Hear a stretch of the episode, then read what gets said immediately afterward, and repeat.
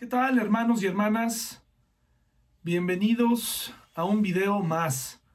Ya cada vez estamos más cerca de poder por lo menos predicar en vivo mediante una transmisión y eso me pone muy, muy contento, muy alegre.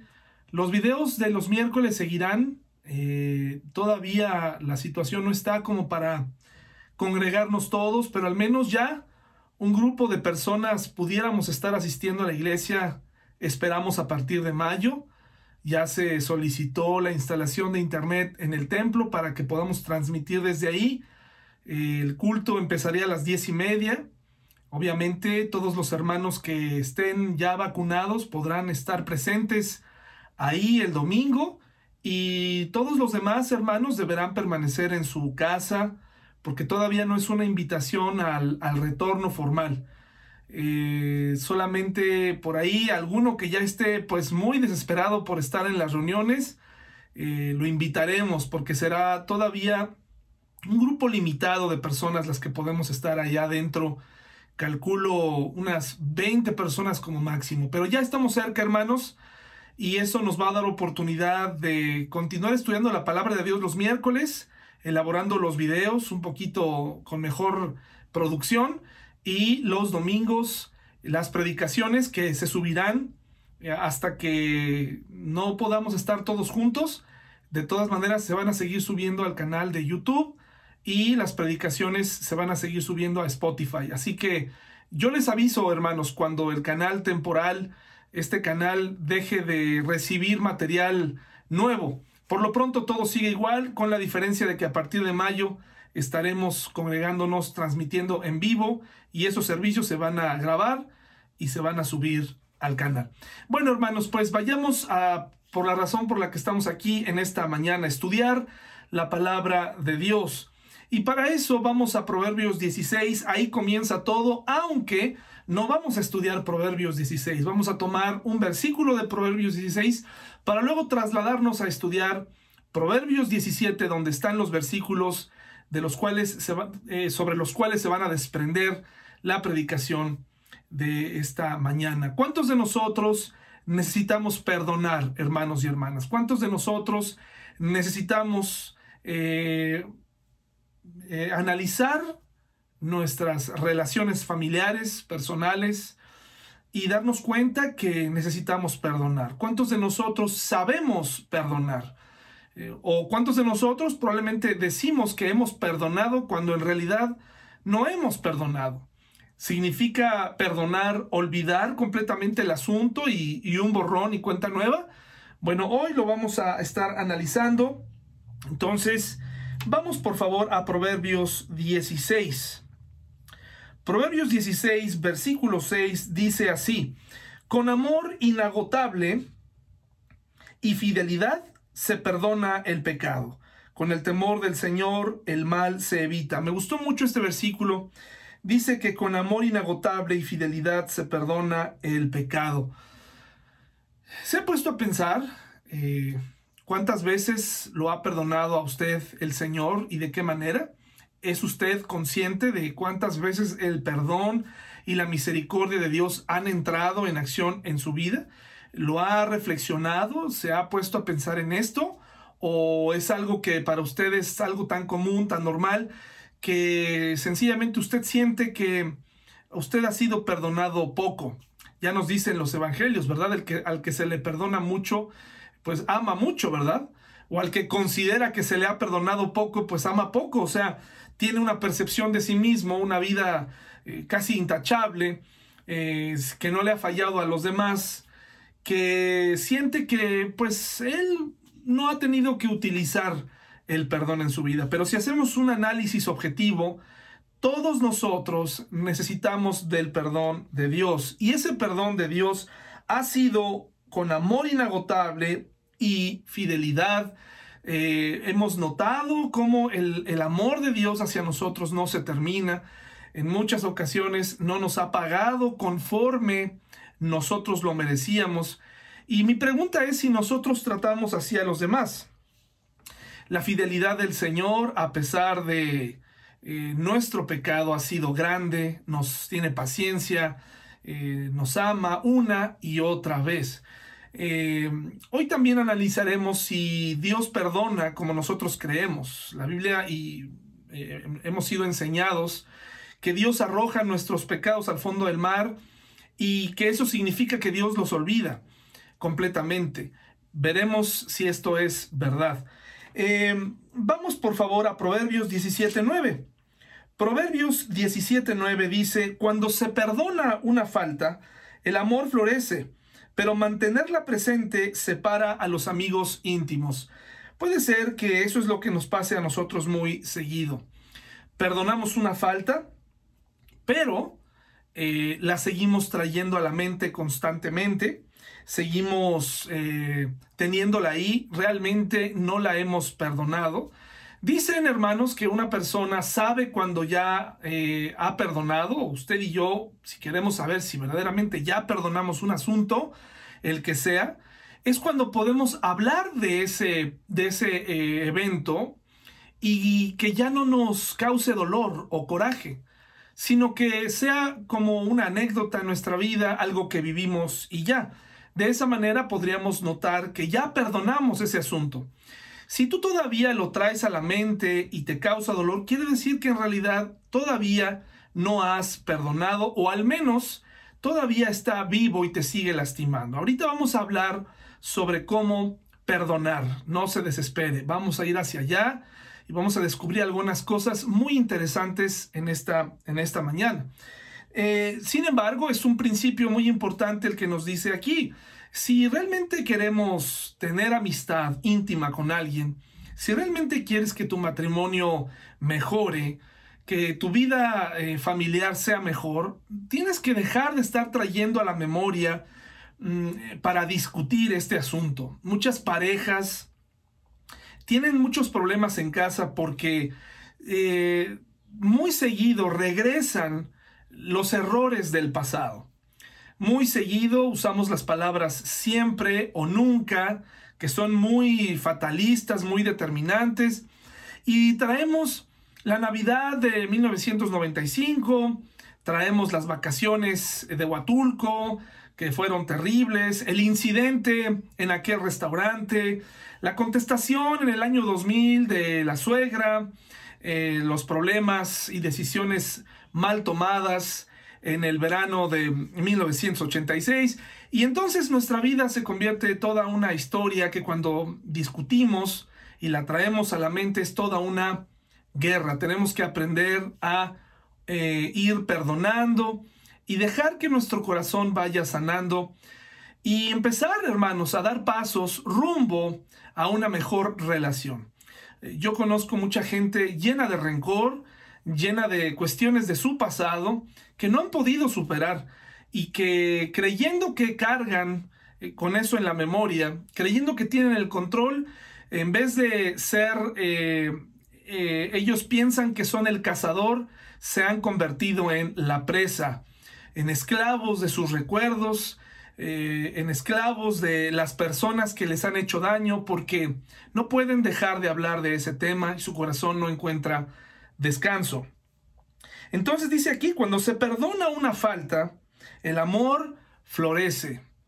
Cuando nosotros permitimos eh, que Dios trabaje en nuestra vida y que podamos otorgar perdón, eh, la amistad puede florecer, incluso nuestra vida puede florecer. Hay muchas historias muy interesantes en YouTube de, personas, ya lo hemos hablado antes, sobre una persona que ha sufrido daños terribles, como lo es el asesinato de uno de sus familiares, y que de pronto este familiar le otorga el perdón al asesino, estas eh, experiencias son por demás ilustrativas, nos llenan de, valor y nos enseñan que, que, en el Señor sí podemos llegar a perdonar lo que sea. Escuche bien, sí, sí podemos llegar a perdonar lo que sea. Eh, dice aquí entonces, pero mantener esa falta presente separa a los amigos íntimos. Cada rato estarle recordando, pues eso no, no, no contribuye a la amistad.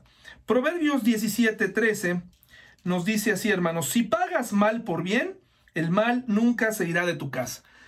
Si todo el tiempo estamos pensando en vengarnos, aun cuando las personas eh, muestran o dan señales de arrepentimiento y queremos seguir con ese asunto, dice la palabra de Dios, el mal nunca se va a ir, se va a quedar.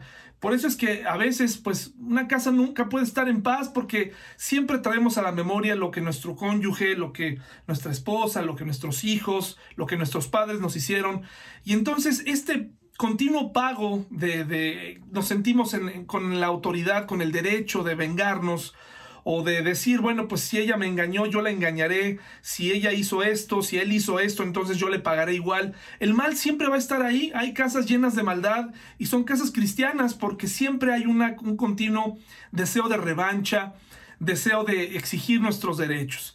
Y hoy vamos a analizar algunos casos cuando la persona que es ofendida eh, en ocasiones llega a, obtener una mala negociación porque el ofensor quiere que se le perdone rápido y cuando la persona no perdona rápido, entonces el, que, es el, ofendido, eh, se, empezamos a pensar que esa persona que, que uno perdona es rencorosa o es, no, es poco espiritual. Ahorita vamos a analizar esos casos acerca de cómo perdonar.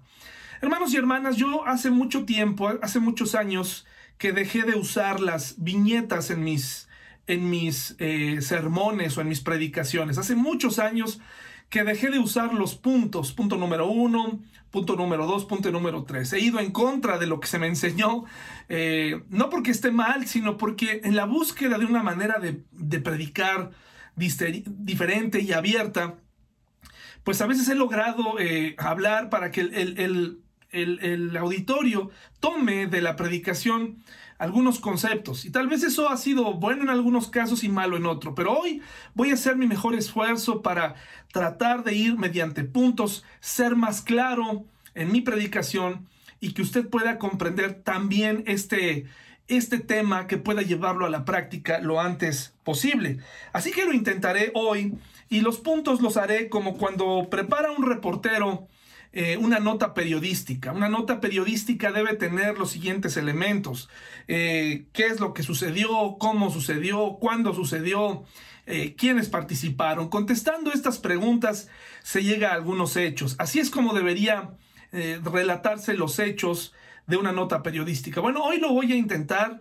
Voy a tratar de, mediante estas preguntas como guía, voy a tratar de llegar a la clave y tocar su corazón con ayuda del Espíritu Santo para que podamos poner en práctica el perdón. Y empecemos con la primera pregunta. ¿Qué es el perdón? ¿Qué cosa es el perdón? Proverbios 17:15.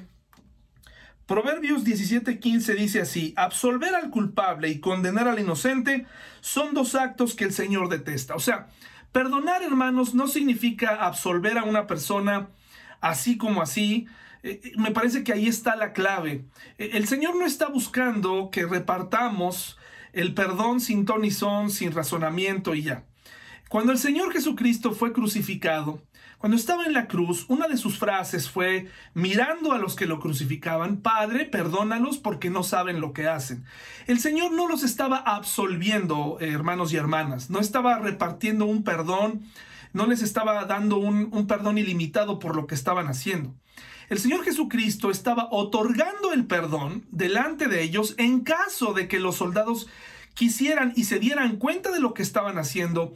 El Señor Jesús quería que ellos supieran que Él los perdonaba. Uno no puede perdonar a alguien si la otra persona pues, no ha pronunciado eh, eh, una... Eh, primero habría que preguntarle a la persona si se está dando cuenta que, está ofendiendo.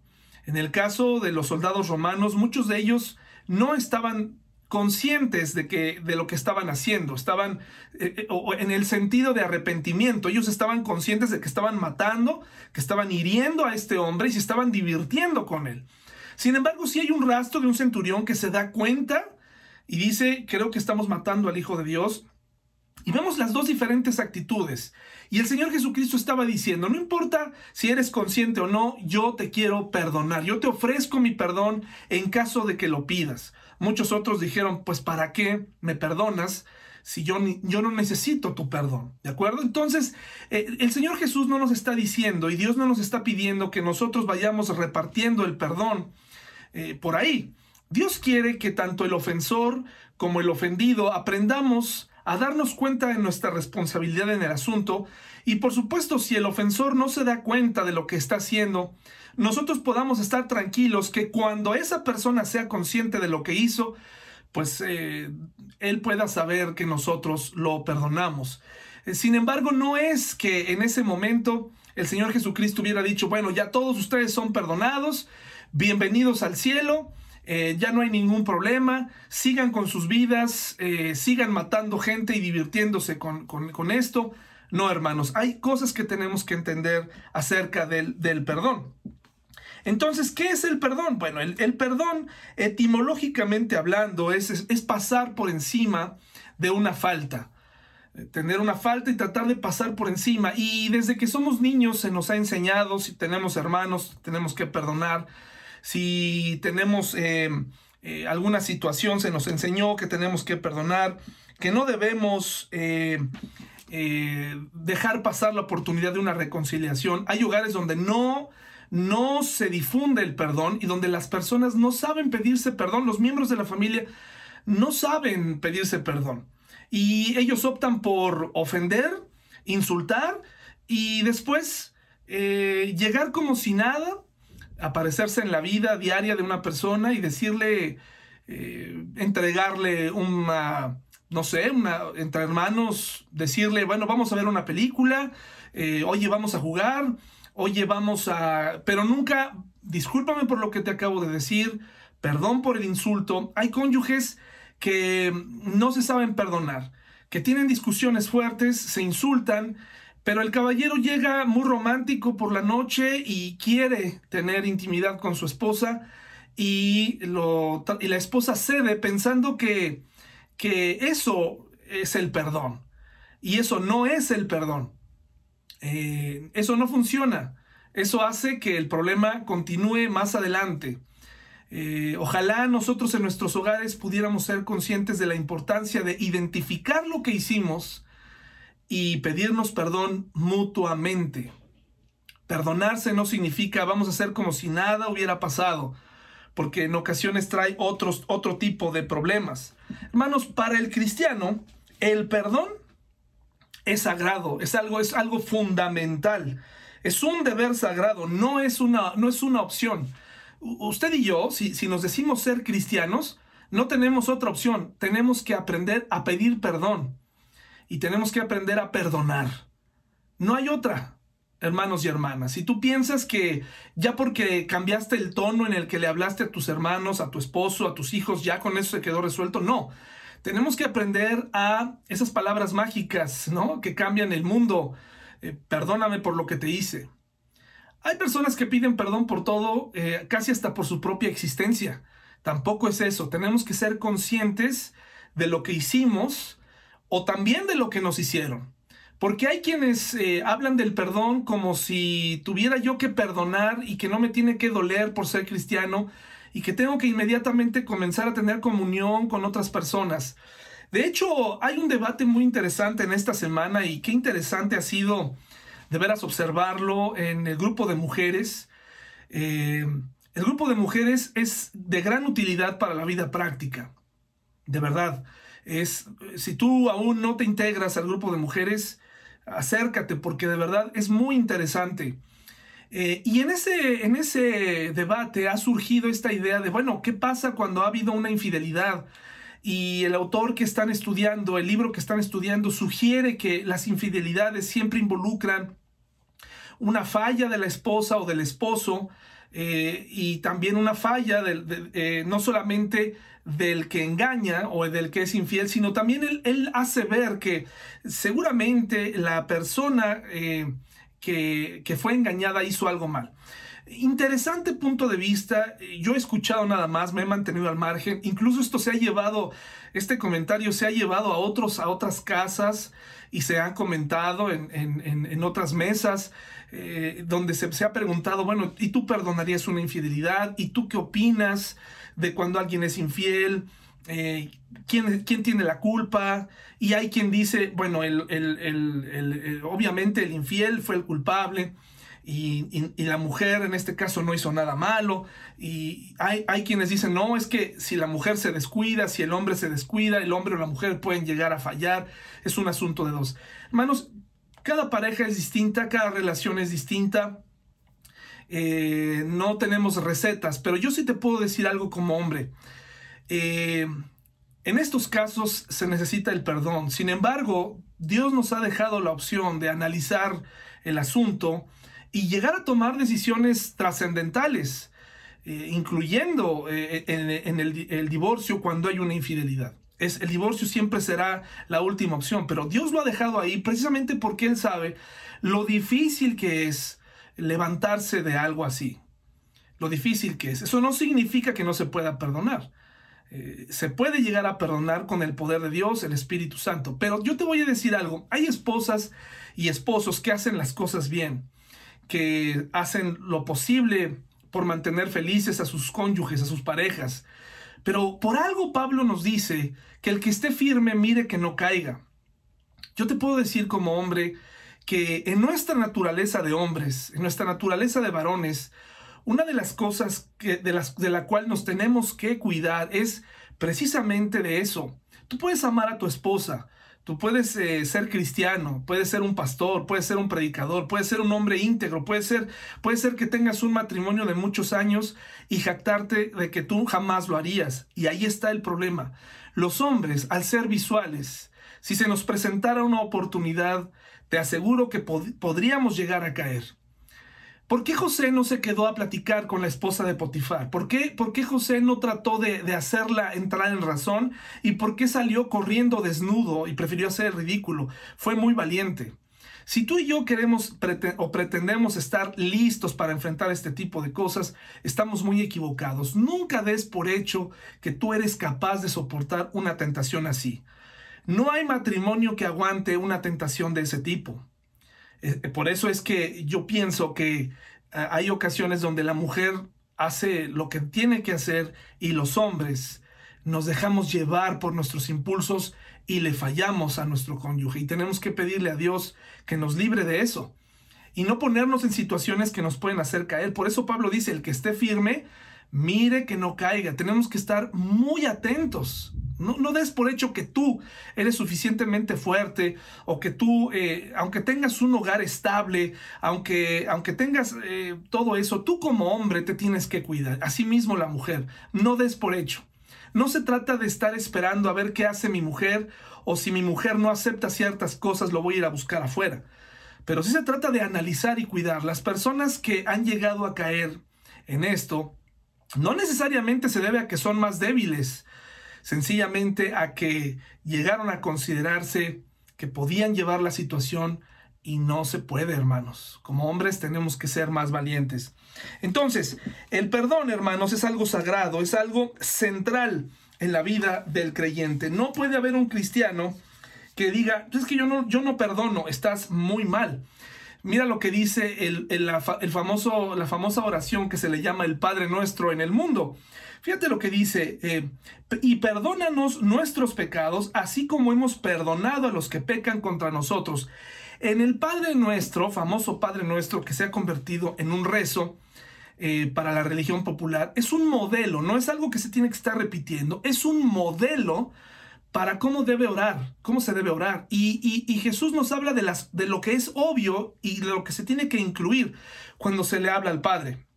Y, esto que está diciendo Jesús no lo dice por casualidad.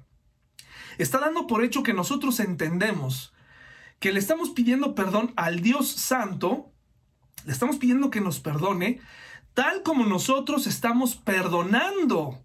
Está dando por hecho que nosotros entendemos la importancia del perdón y que no andamos por ahí de rencorosos y que no andamos de ahí eh, pues eh, tratando mal a otros o que, o que nosotros vamos a negarle el perdón a alguien. Eh, así que esto es el perdón. El perdón es pasar por alto la ofensa.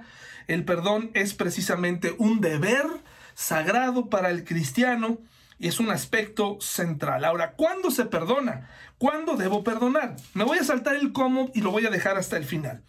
Mateo 18:15, por favor. Mateo 18:15 nos habla de cuándo debe perdonarse, cuándo debe uno perdonar. Mateo 18, del 15 al 22, hermanos, dice así, si un creyente peca contra ti, háblale en privado y hazle ver su falta.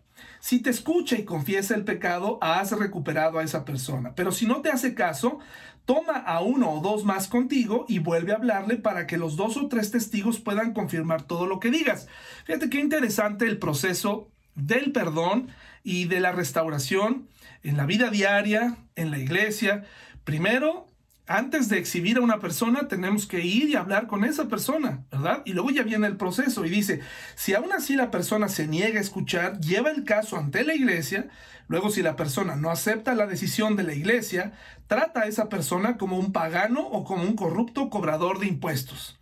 Les digo la verdad, todo lo que prohíban en la tierra será prohibido en el cielo y todo lo que permitan en la tierra será permitido en el cielo. También les digo lo siguiente, si dos de ustedes se ponen de acuerdo aquí en la tierra con respecto a cualquier cosa que pidan, mi Padre que está en el cielo los hará. Lo hará, pues donde se reúnen dos o tres en mi nombre, yo estoy allí entre ustedes. Luego Pedro se le acercó y preguntó, Señor, ¿cuántas veces debo perdonar a alguien que peca contra mí? Y yo creo que, yo creo que Pedro tenía en mente a alguien que ya le había hecho muchas, ¿verdad? Y por eso le dice siete veces. O sea, fíjense qué interesante razonamiento de Pedro. ¿Cuántas veces? Pues ahí le parecieron ya suficientes siete. Pero dice el Señor Jesús, no siete veces, respondió Jesús, sino setenta veces siete, o sea, un número infinito, en otras palabras, cuando se perdona siempre. Es un deber perdonar. Es un deber perdonar. Tal vez si eso te está doliendo ahorita es porque no has aprendido a, a perdonar. Y ahorita vamos a hablar del cómo. Pero cuando se perdona, siempre. Aquí nos está hablando de un caso en una iglesia o en un grupo, tal vez en una familia, ¿verdad? Incluso hay temas que se deben tratar. Hay personas que optan por el silencio, hay personas que optan por no decir nada, pretender que todo se resuelva a la mañana siguiente o sencillamente dirigiéndole la palabra a alguien más se entiende que ya se perdonó. Terribles hábitos, dejarle de hablar a alguien y de pronto devolverle el habla para resolver el asunto es triste, tenemos que aprender a decir, perdón por lo que hice, o si yo te ofendí, quiero escucharlo. A veces no queremos que nos digan eso. Y entonces, ¿qué pasa? Se van acumulando eh, todas esas fallas. En el corazón se van acumulando, eh, hermanos. Se va acumulando, se van acumulando una serie de sentimientos y de resentimientos y de cosas que terminan por explotar porque la persona no llega a decir la palabra clave, perdóname. Y no solamente decirla, sino que verdaderamente la persona que ofendió muestre un cambio de actitud. Como les decía al principio, hay personas que dicen perdóname, pero realmente lo dicen solo de dientes para afuera y no vemos un cambio en su actitud. Al contrario, lo vuelven a hacer una y otra vez. Por eso aquí hay un mecanismo. Llega un momento en donde si tu esposo violento eh, te está aterrorizando, no, no solo con golpes, este, Dios te libre de algo así, porque ahí tendrías que ir con las autoridades. Pero si alguien te está amenazando con irse continuamente de casa, divorciarse, todo el tiempo te está diciendo nos vamos a separar, sobre todo los hombres amenazan con esto, también las mujeres, también las mujeres engañan. Pero, eh, ¿qué tal si todo el tiempo estamos así, ¿no? Amenazando y amenazando y amenazando. Tú tienes que hablar con él, con tu cónyuge. Y si esa persona no cambia esas actitudes, si esa persona no deja de aterrorizarte, pues aquí el principio de la disciplina es, entonces tienes que irle a decir a, las personas en la iglesia, ¿verdad? O sea, es, es que si este es un problema, te está causando un problema con tus hijos, dilo. Primero trata de arreglarlo y si no se puede, bueno, pues entonces tienes que hablarlo con alguien más.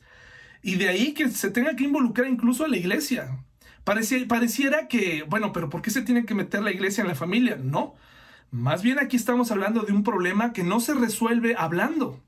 Hay muchas mujeres que cuando que se quejan de sus esposos, pero ya cuando va a entrar en acción un hermano que va a hablar con ellos, que los va a enfrentar para que el problema comience a ceder, se echan para atrás como aquella mamá que observa cómo su hijo ha robado durante su vida o, ha sido golpeada por, por, su cónyuge, llaman a la patrulla, ya que lo van a subir a la patrulla, la mamá o la esposa dice, no se lo lleven, por favor, él es muy bueno. Entonces, por fin, ¿qué, cómo, ¿cómo vamos a resolver el asunto? Entonces Jesús le dice, ¿cuántas veces debo perdonar? Las que sean necesarias. Ahora vamos a ver que el perdón, hermanos, no necesariamente es eh, un asunto de, de olvidar y ya. Tal vez ahí está el problema. Y ahorita les voy a explicar con los puntos por qué eh, perdonar no necesariamente significa olvidar. Ahorita se los voy a explicar, hermanos. Entonces, ¿cuándo se perdona? Siempre se debe perdonar, siempre debemos perdonar. ¿Y a quién se perdona? Bueno, dice Mateo aquí mismo, del 38 al 48, Mateo, Mateo 5, Mateo 5, hermanos, del 38 al 48. Mire lo que dice aquí. ¿Han oído la ley que dice que el castigo debe de ser acorde a la gravedad del daño? Ojo por ojo y diente por diente. Pero yo digo, no resistas a la persona mala. Si alguien te da una bofetada en la mejilla derecha, ofrécele también la otra. Si te demandan ante el tribunal y te quitan la camisa, dales también tu abrigo. Si un soldado te exige que lleves su equipo por un kilómetro, llévalo dos. Dale a los que te pidan y no des la espalda a quienes te pidan prestado. Qué interesante. Dice, han oído la ley que dice ama a tu prójimo y odia a tu enemigo. Pero yo digo, ama a tus enemigos, ora por los que te persiguen. De esa manera estarás actuando como verdadero hijo de tu Padre que está en el cielo. Pues Él da la luz de su sol tanto a los malos como a los buenos y envía la lluvia sobre los justos y los injustos por igual. Si solo amas a quienes te aman, ¿qué recompensa hay por eso? Hasta los corruptos cobradores de impuestos hacen lo mismo. Si eres amable solo con tus amigos, ¿en qué te diferencias de cualquier otro? Hasta los paganos hacen lo mismo, pero tú debes ser perfecto, así como tu Padre en el cielo es perfecto.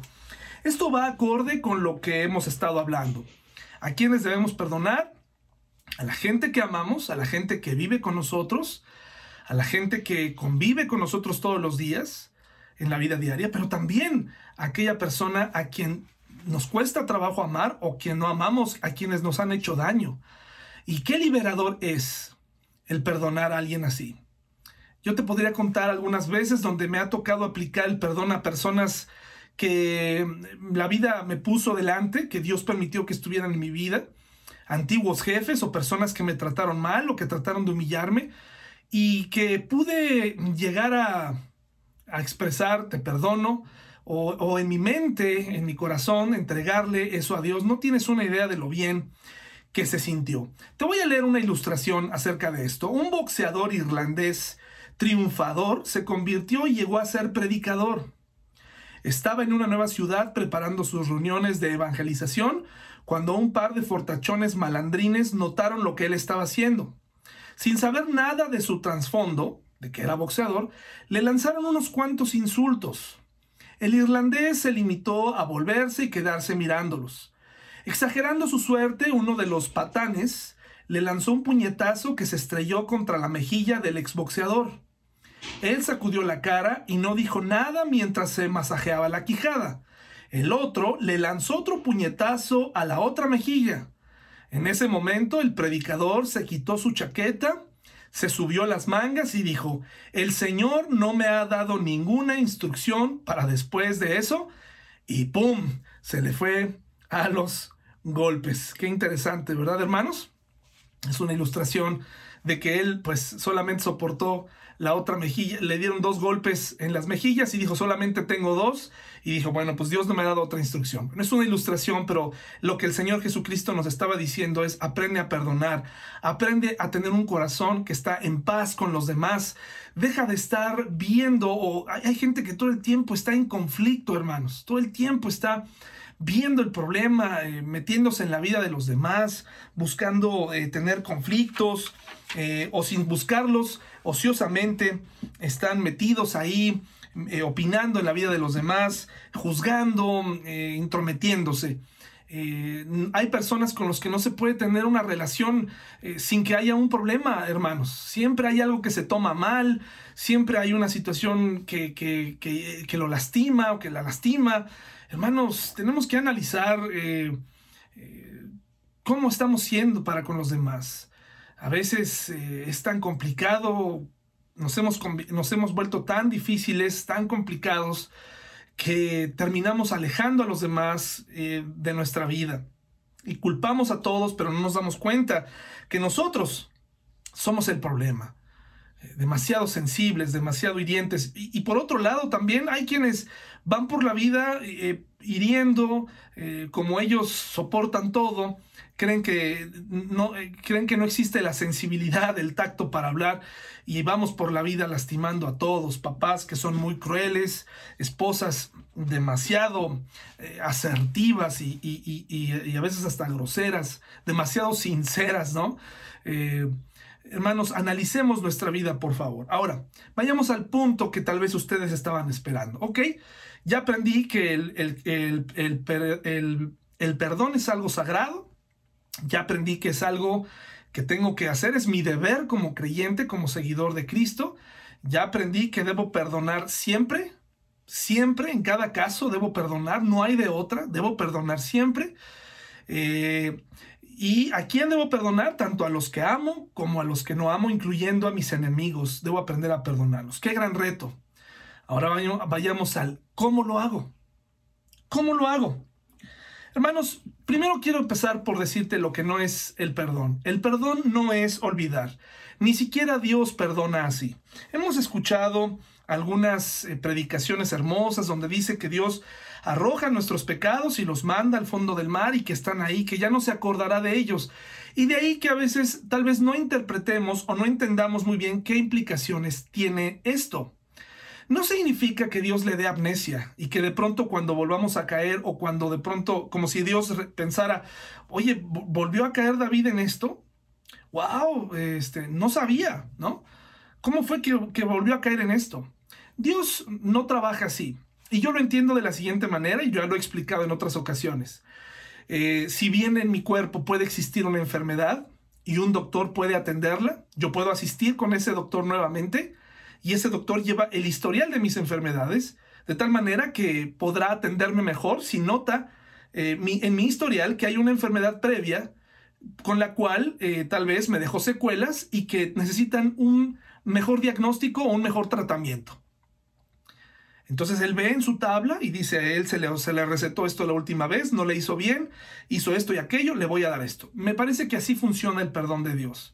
El Señor cuando ve nuestro pecado, eh, y lo perdona, significa que tiene una nueva, nos da una nueva oportunidad para empezar en ese asunto. Y que cuando confesamos nuestros pecados, Él nos da un, renuevo, renueva nuestra vida. Y que ya no nos ve eh, eh, ese pecado, ya no seremos juzgados por ese pecado en especial. Y, Dios nos permite tener una, una segunda oportunidad pero sabe que estamos batallando. Ahora, hermanos, esto no está lejos de la vida real. Las mamás actúan un poquito así, sin endiosar a las mamás, ¿verdad? Eh, trabajan un poco así. Nuestras mamás pueden perdonar muchas cosas y hacer como que las olvidan. Sin embargo, cuando reincidimos en un problema, las mamás y los papás podrán llegar a decir, sí, él era así. Ah, es decir, nuestra mamá nos perdonó, nos dio de comer, no nos corrió de casa, pero cuando llega el incidente otra vez, la mala calificación, la mala contestación, cuando el profesor se queja de nosotros, cuando viene algo, la mamá dice, sí, es que así es mi hijo, porque nos conoce. ¿De acuerdo? Entonces Dios tiene el conocimiento de nuestros pecados pasados, han sido perdonados, de nuestros pecados presentes y de nuestros pecados futuros.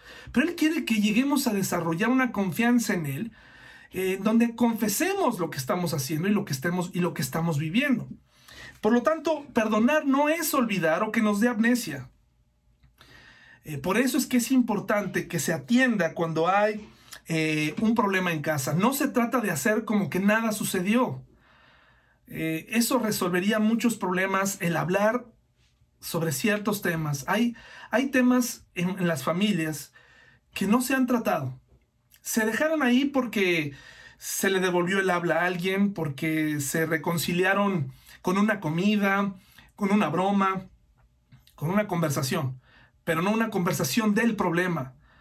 Eh, cuando no hablamos, eh, se, van, se va haciendo, eh, en vez de que se resuelva el problema, se va almacenando hasta que explota. Hay muchas esposas tristes porque desde que se casaron, fíjense qué interesante, una, una vez una mujer me dijo, hace poco mi esposo me pidió perdón. Y algo que me sorprendió mucho fue en 40 años de casados, nunca me había pedido perdón. Hermanos, no podemos vivir una vida sin darnos cuenta. Y yo estoy seguro que esa persona que ofendía se daba cuenta de lo que hacía. Pero a veces nosotros también toleramos ese comportamiento en la gente que amamos. Toleramos que una persona sea hiriente, grosera, vulgar, terrible, y, toleramos la convivencia.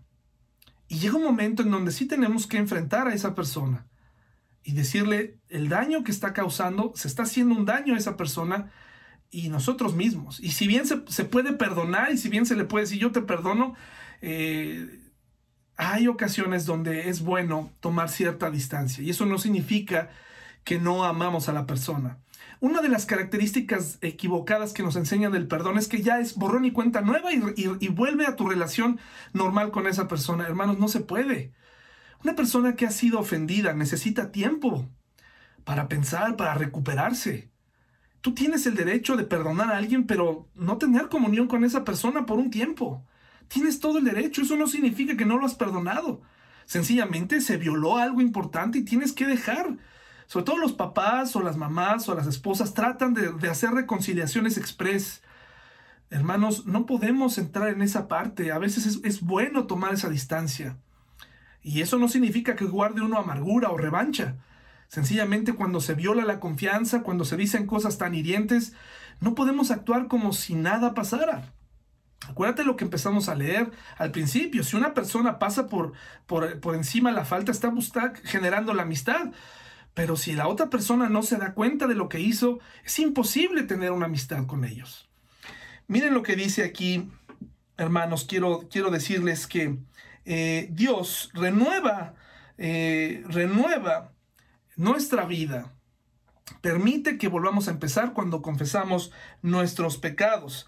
Pensar que todo se quede en el olvido o que perdonar eh, o, que perdonar es olvidar, genera ciertas confusiones en la vida. Por ejemplo, enojo con Dios. Las personas que piensan que perdonar es olvidar, dicen, bueno, y aquí me estoy, me estoy eh, ayudando de un libro muy interesante que se llama 10 cosas tontas que creen los cristianos inteligentes por Larry Osborne. Es muy interesante, ya lo he recomendado otras veces. Y es muy interesante porque eh, lo que él plantea nos dice esto precisamente, que eh, mucha gente piensa que, si Dios olvidó algo que yo confesé, ¿por qué no detuvo las consecuencias?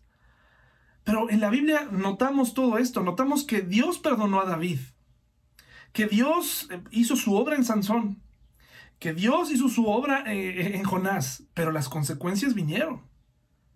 ¿De acuerdo, hermanos? Dios perdonó a Pedro, sí, pero las consecuencias en la mayoría de las veces no se pueden detener. Y eso no significa que Dios no nos perdona, pero cuando pensamos que perdonar es olvidar, decimos, oye Dios, si tú ya habías perdonado, pues ¿qué no perdonar es olvidar? ¿Por qué permites este dolor en mi vida? ¿Por qué me permitiste esta pérdida?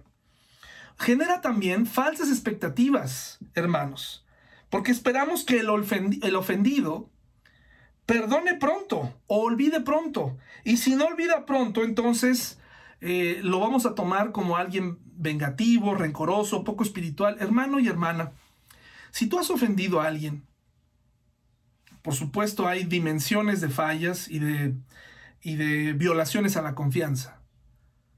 Pero si tú ofendiste a alguien, ahora no resulta, no, no se la cambies con, pues es que yo ya le pedí perdón y ahora ya es su problema.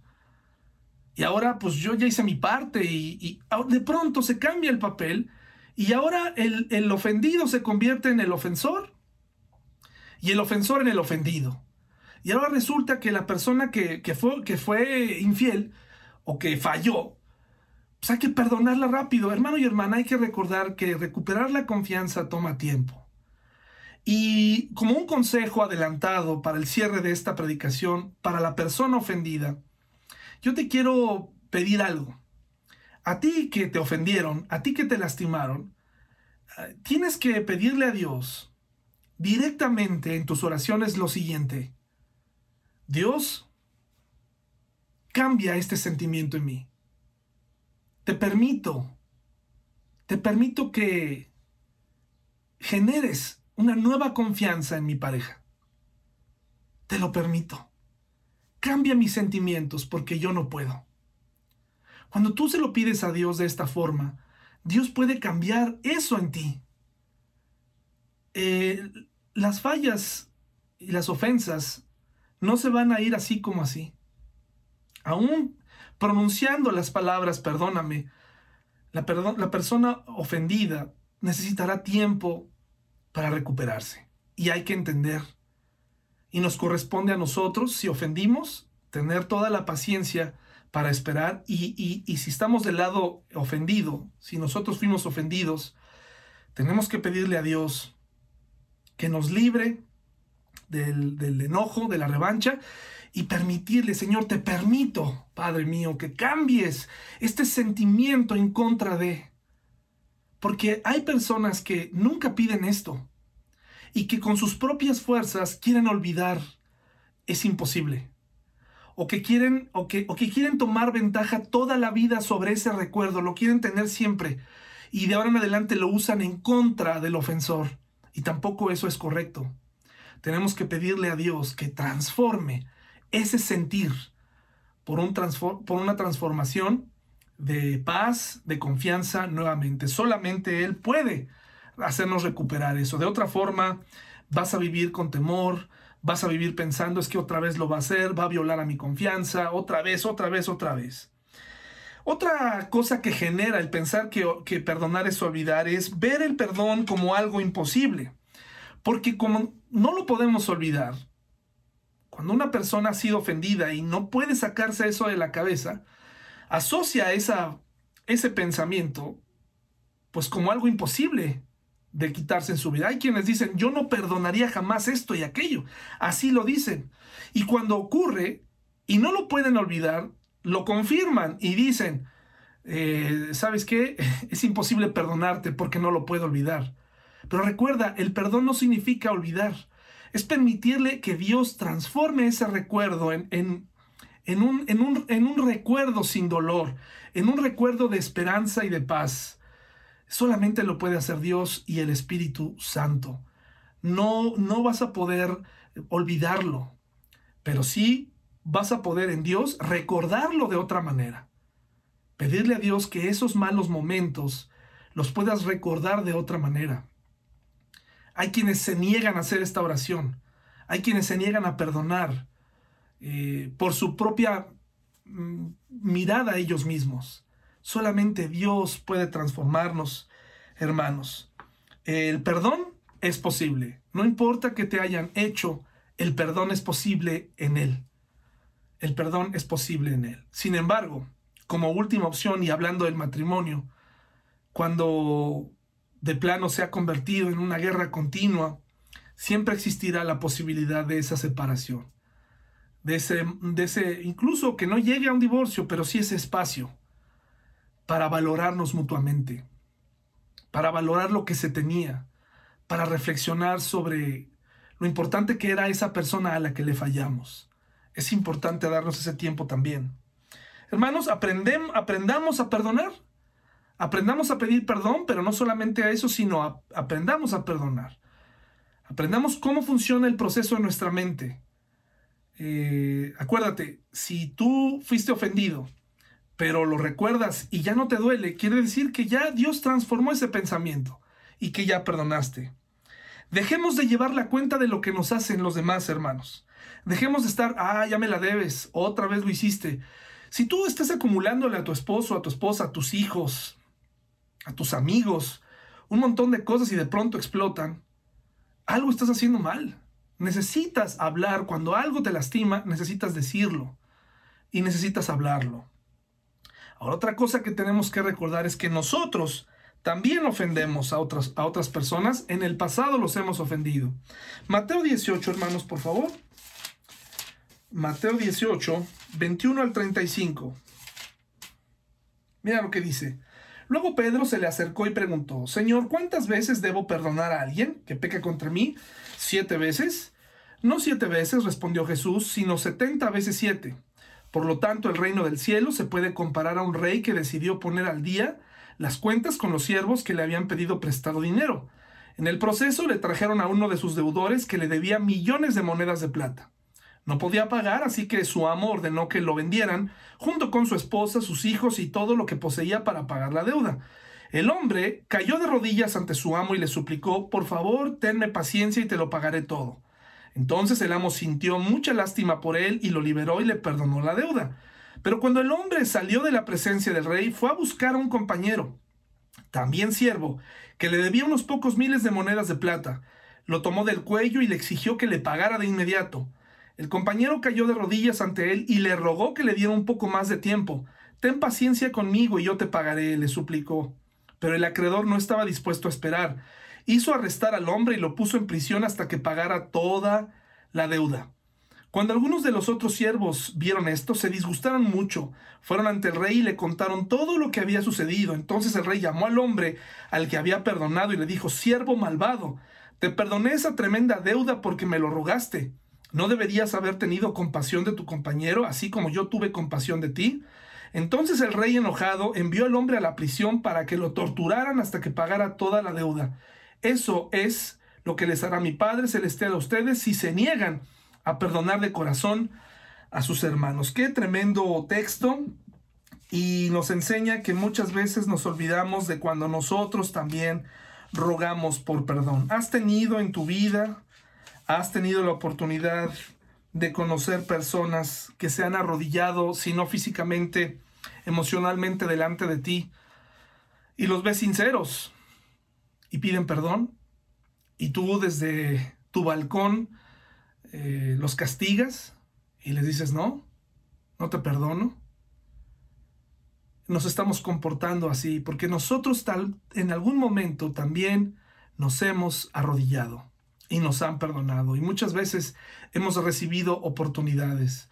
Una de las cosas que sugiere este autor en su libro es que hagamos una caminata a la que él le llama una caminata del perdón, en donde vayamos todo el tiempo y en nuestra mente vayamos pensando en todas aquellas cosas y a todas aquellas eh, eh, ocasiones en las que el Señor nos, nos ha perdonado.